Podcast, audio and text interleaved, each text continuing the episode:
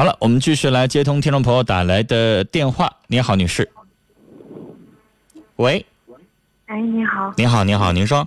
哎，陈峰老师，你好。别客气，您说。嗯，那个，首先我想感谢导播帮我把电话回打过来。嗯。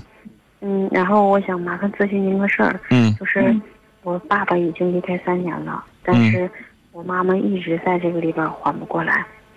嗯。我，我就是我感觉，我尽力去做，我感觉我能做的我都做了，但他还是，就一直沉在里边。说实话，我自己也没过来这个劲儿。但是我感觉他现在要是一直这样，他现在已经生病了，他这个生病就需要他自己放开心，自己调节自己。但他我，我没有办法让他从这里边走出来，我也不知道该怎么办能帮他。女士，作为子女，你也有深深的难受、遗憾。嗯。嗯，是吧？那这个时候你也懂。那你难受的时候，你希望别人怎么做？坦白的说，我自己都没走出来呢。我不知，我感觉别人帮不到我什么。这个东西真的只能是自己走。但是，但是他那个状态真，我我不知道该怎么说。但是，他跟我不一样。他是那种特别好强、特别要强的人。他什么话都不说。那你觉得你在旁边跟他说什么，他就能够想开吗？我感觉我说什么没用，而且这个坎儿，老师，这个坎儿需要他自己过去。我我感觉我说的那些话，我自己都感觉特苍白、特无力。我建议你什么都不要说。他这个时候不需要别人在旁边絮叨或者是开解，他这个时候可能只需要。身边有个人陪着他就行了。说实话，老师，我现在在外地呢，在外地上班。但女士，这个时候你妈妈身边需要有人陪着。父亲去世了，扔老太太一个人在家，你放心啊？我不放心，但是那把老人接过来呢？接到你住的那个地方呢？他不来。你知道，有的时候就想，女士，我说一句这个，你别不爱听的话。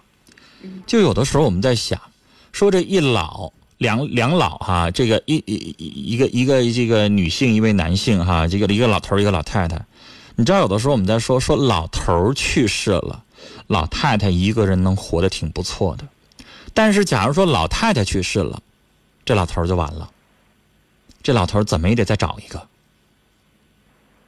是吧？你妈妈你说了，她很好强，可能对。老爷子呢也比较在意，他现在心里边很难受，他需要一个人去走过来。但这个时候子女做不了什么。我说了，你那些语言比较苍白没用。你现在能陪着他，在他旁边坐着，跟他一起看电视也好，一起吃饭也好，一起溜达也好，这就是对他最大的支持就行了。但是已经三年了。这个人长情短情是不一样的。三年也代表不了他们在一起生活的二十年还是三十年。他现在就是做事比较偏激。你知道人有的时候啊，嗯，你没有咱没经历过那样的事儿，就你思考一下，如果两个人特别特别的幸福，突然有一天那个人把他扔下了，就剩咱自己一个人的时候，那种心情。嗯。你知道咱要养个十年的小猫小狗死了，可能我还得好几年都难受呢。我看着别人家的小狗，我就难受，我就可能会躲到一个人躲躲在哪块去掉眼泪去。这也是人之常情。那女士，这个时候你你要说什么话没用，他得自己过去那个坎儿。那这个坎儿可能，我想告诉你，做好心理准备。那可能接下来伴随他的一生都没办法过去这个坎儿。只要一提起你父亲来，他就立马掉眼泪，这都有可能。但是我之所以希望你在身边陪着他，就是别让老人家哭坏了身子，别让老人家得抑郁症。啊，你得看着点他，因为悲伤过度会引起其他的病变的，是吧？咱们现在这个社会得抑郁症的太多了。老人家晚上睡不着觉，啊，完白天在悲伤，他就容易引起抑郁症。那抑郁症听着好像不咋地，那抑郁症能死人呢。明白。抑郁症还非常容易治不好啊。明白。再往前严重一步就神经分裂了。所以你有的时候你也得看看你妈妈的精神状态怎么样，正不正常。有的时候我见过有一些老人，可能另一半去世了还是怎么样，他他整个最后他变得眼神呆滞，反应迟钝，那这个时候你就要小心了。他现在我挺害怕这一点的。他现在就是以前他是一个特精特灵的人，但现在好多事儿，我感觉像反应迟钝，但还不确不太确定。这就是我们说的老百姓说的话，叫受刺激了。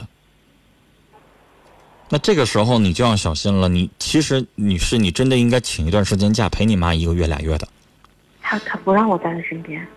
不行。坦白坦白的说，因为嗯，我家欠了挺多外债，就是条件也挺不好的。我我这要是下来的话，就是一点经济来源都没有了。我真的很想把他接过来，但是你有老公吗？我我没有。你就不能请一个月假？你妈妈这个状态，如果身边没没有个人陪着的话，老太太，假如说真有那么一天严重的话，你哭都来不及。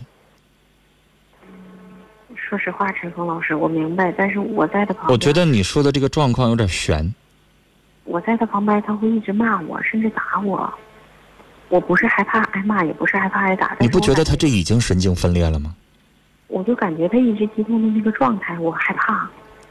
那这个神经分裂，女孩，你有想过吗？他有一天如果真神经分裂，就是我们说的神经病了，精神病了。我知道。那有一天如果他现在伤害你，那有一天如果他在家里边不闷着了，他出去看谁不顺眼就打谁，那完了。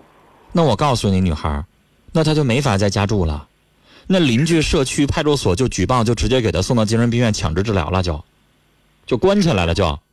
我明白，那不行啊！我我我要是你的话，我宁可等一个月再挣钱，我先请一个月假，我先回去先陪妈妈，这多重要啊！我明白您的意思，就这个时候你一定要看他的情况，然后呢，能带他去看看病最好。如果带不了他本人去，因为他的现在精神状态不正常，你带不了他本人去，你去。上医生那儿去，然后上医生那儿去之前，你记录一下他每天的行为，吃多少饭，早上几点起来，都说了哪些话，精神状态都怎么回事他的饮食起居，他的精神状态，他的眼神他的说话的方式，他所有的东西，你去去去记录，然后上网上搜一搜神经分裂有没有一些什么问卷，有没有一些什么什么相应的症状，一条一条给它对应，然后拿着你这个记录的东西去找医生去，挂神经科，挂心理科，挂精神科。我我找过，那个大夫说他现在还不至于很严重，因为我不在他旁边的时候。我建议你啊，按照我说的一个月的时间记录至少一周。光嘴上说几个行为不足以证明，是吧？如果你能够点点滴滴的记录起来，那可能你因为女孩你毕竟没在她身边生活一个月，你去天天去观察她，她怎么骂的你，她怎么去。咆哮的怎么的，所有的东西都记录下来，然后咱们再说，那是铁的事实。嗯，明白，是吧？你怕这样，那我也怕这样，那是你的亲妈。他的状态，咱们已经觉得有点不正常，你才会给我打电话。你担心，你才会给我打电话。是不是啊？即使是医生说了他没严重那种程程度，那咱们能不能现在吃一点抗抑郁的药啊？你不觉得他这老这么哭下去也不行啊？他不哭啊。那他老发泄也不行呢。嗯。就是我的意思说，你给他问问医生，抗焦虑的、抗抗抑郁的药，这个副作用小的，让他小剂量的，正常，比如说已经得病的，可能一天服三次，每次一粒儿。你能不能现在一天早上给他半粒儿，晚上半粒儿？溜着点儿。然后让他能够减少一点这种情况呢，是吧？就有的时候，包括我自己在内，因为我自己成天研究这个心理的这个方面哈，那我自己有的时候也会服用一点抗焦虑的药，因为有的时候我们有一段时间发生了一些什么事情的时候，他就会你去问学医学的、学心理学的这种。医生，因为医生的压力比咱们大得多，他要考硕士、考博士。我跟你说，你在你在一个，比如说医大医院这样的学医单位，你就看那博士后都不算啥，但博士后对咱们来说那就是天了。他们在考学位的时候，很多人自己就吃个什么抗焦虑的代利辛这样的药。那但不能多吃，但是他最起码能够什么呢？白天我早上起来了，我我觉得有点今天有点压力大，有点状态不太对，我吃一片，让我这一整天可能情绪上、呃工作上劲儿比较足，完到晚上药劲儿下去了，然后好好睡觉，是不是也行？明白。啊，我的意思说呢，去请教一下医生啊，然后他的睡眠好不好？不好。睡眠不好，找找中医。